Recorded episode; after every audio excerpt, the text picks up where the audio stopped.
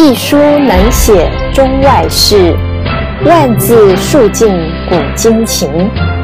欢迎您收听《历史其实很有趣》。清史其实很有趣。第十二集：上马忙征战，下马改革新。万历四十四年，努尔哈赤建国了，国号大清。大金的政权正式的建立，为了与宋朝时期的完颜氏的金国政权相区分，后世将它称之为后金。他就建国在努尔哈赤起家时的大本营赫图阿拉。后金政权的建立，意味着辽东地区从此彻底摆脱明王朝的统治，正式与朱明王朝分庭抗礼。迈出了改朝换代的重要一步。从万历十一年起兵，到万历四十四年建国，再到万历四十五年完成了满洲的统一。三十四年的时间里，满洲部落从一盘散沙凝聚成了一块铁板。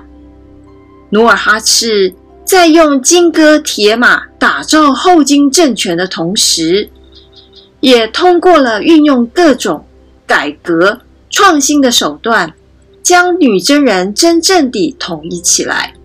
其中为后世人所称道的，并且影响了整个中国两百多年历史的，便是创建了八旗制度与发明满文。八旗是一种耕战合一的社会组织，它分别有黄。白、红、蓝四旗，后来又增设了镶黄、镶白、镶红、镶蓝四旗，合为八旗，正式建立了八旗制度。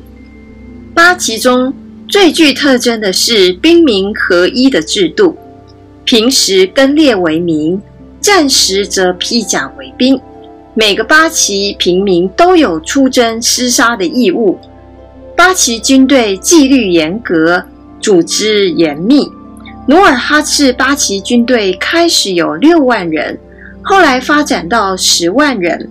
在这支军队面前，无论是形同朽木的明军，还是李自成的农民军，都仿佛是一群乌合之众。这是后金清能够不断地取得胜利。最终入主中原的一个重要原因，这种以兵民结合、军政结合、耕猎结合的制度，具有军事、行政和生产三方面的职能。一方面满足了向外扩张的需要，一方面便于对民众进行统治，另一方面又兼顾了生产。为战争备足了良好的物质与经济的基础，恰恰适合了不断扩张的后金政权的战争需要。在治国上，努尔哈赤采取的是绝对的专权。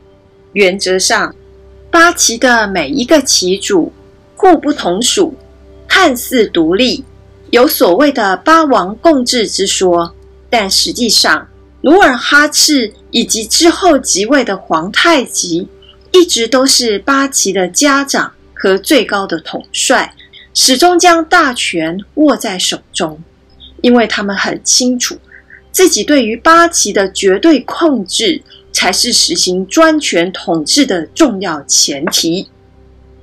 八旗制度提高了满洲人的战斗力，成就了八旗劲旅的功绩。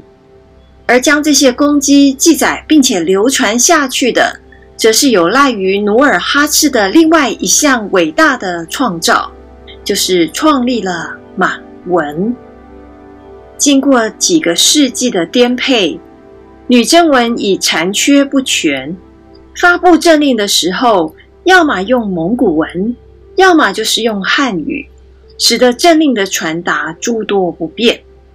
努尔哈赤便决定要创制满文，并且在万历二十七年，命两位大臣用蒙古文字与女真语音来拼成满文，作为满族统一的文字。有了文字，满族的历史才能得以记载，人文社会的资料才能记录下来。这是非常重要的一个创建。统一女真部落，统一东北地区，制定满族文字，创建八旗制度，促进了满族的形成，建立了后金的政权。努尔哈赤用了三十四年的时间，完成了崛起，完成了向朱明王朝宣战的准备。感谢您的收听。